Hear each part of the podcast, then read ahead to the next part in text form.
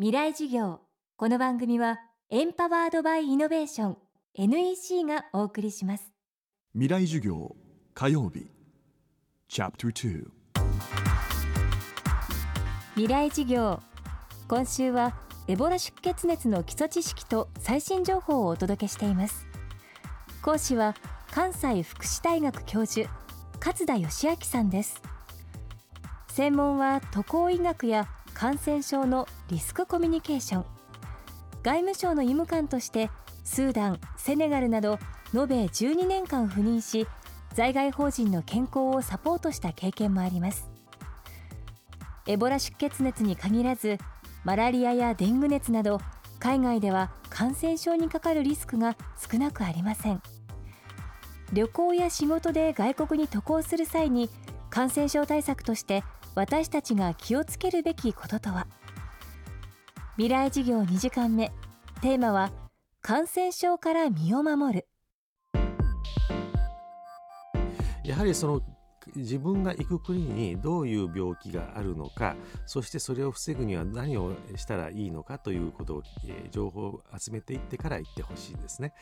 例えば外務省のホームページで、えー、外務省医務官情報で検索していただければ各国の情報があります。そこをクリックして、えー、例えば自分がこれからある国に行きたいと思ったらその自分の国のところをクリックしていただければそこの国に特有な病気もありますしそこの国で信頼できる医療機関もありますし、えー、そこの国に行くのに必要な予防接種という情報も得られますから非常にあのみんなの力を合わせていいホームページを作っていますのでぜひあの外務省医務官情報のホームページを必ず行く前に見てください、えー、もう一つおすすめなのが、えー、検疫所がいいページを出しています、えー、フォースですね。FORTH という愛称で作っているんですけれども、えー、それは検索は、検疫所でも行きますしそのフォースでもいいですし、えー、すぐ出てきます、えー、そちらの方で、えー、自分が行きたい国のところをクリックをすると、えー、そこの国の情報というのが出てくるということになっています。で、え、またそれに対する予防策ですね。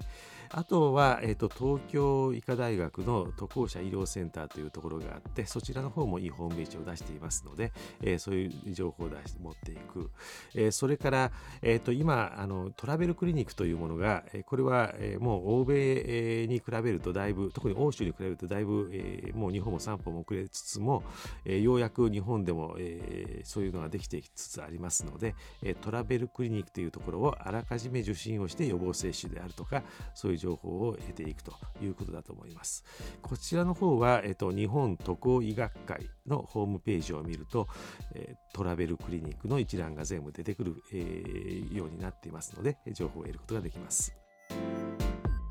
また渡航先の海外でも注意しなければいけないことがありますやはりあのまず自分たちの体というのは現地の人たちのように、えー、そこに、えー、順応しているわけではないんだということをまず肝に銘じてください。えー、例えば、え消化えー、食べ物飲み物ですね、え、飲み水なんかも、え、道端に例えば素焼きの壺が置いてあって現地の人は飲んでますと、え、で同じように飲むと、え、私たちは下痢をします、え、ですのでちゃんと信用できるところで、え、食べる飲むっていうことですね。あの現地に住んでいけばだんだん順応するんですけれども、えー、飛行機降りたその日から決して郷に行って郷に従ってはいけないわけなんですね。でだんだんとあの慣れていきましょうということです。えー、それから、えっと蚊に蚊によって媒介される病気は今非常にあの増えてます、えー、デング熱は例えばマレーシアで4倍ぐらい増えてるとか、えー、東南アジアどこ行ってもそうなんですねですから、えー、蚊に刺されない注意ですねまあ、虫除けスプレー残念ながら日本はいろいろあの規制がたくさんあるので濃い濃度十分な濃度っていうのがあまりないんですねだから日本の虫除けは12%が最高ですからということは最高2時間、えー、したら塗り直さないといけないと。ですから当面、えー、空港を降りた時のために1本だけ、えー、虫除けを日本の持って行ってあとは現地調達で、えー、例えばディートっていうのが成分ですので裏を見て20%とかですね、えー、こういうのは80%なんていうのありますので、えー、それをしっかり、えー、現地の人が使っているのを、その D との濃いやつを、えー、塗ってい